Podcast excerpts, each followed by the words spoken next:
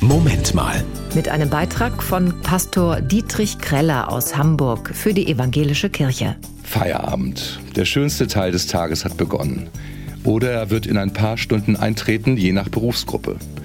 Zeit, um nach Feierabend, also nach dem Anbrechen des Feierabends, noch etwas zu machen. Freunde treffen, Sport treiben, sich ehrenamtlich betätigen.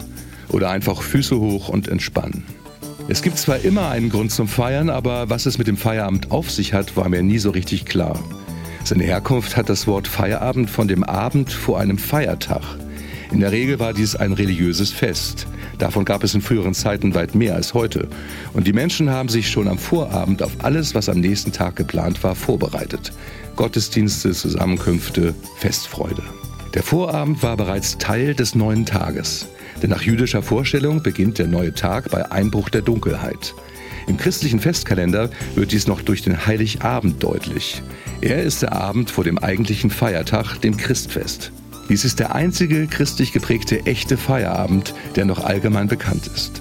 Wenn aber der Feierabend der Vorbereitung und Besinnung auf den nächsten Tag dient, dann kann jeder neue Tag ein Feiertag sein. Ein Grund zur Freude oder zur Dankbarkeit. Das war ein Beitrag von Pastor Dietrich Kreller aus Hamburg für die Evangelische Kirche.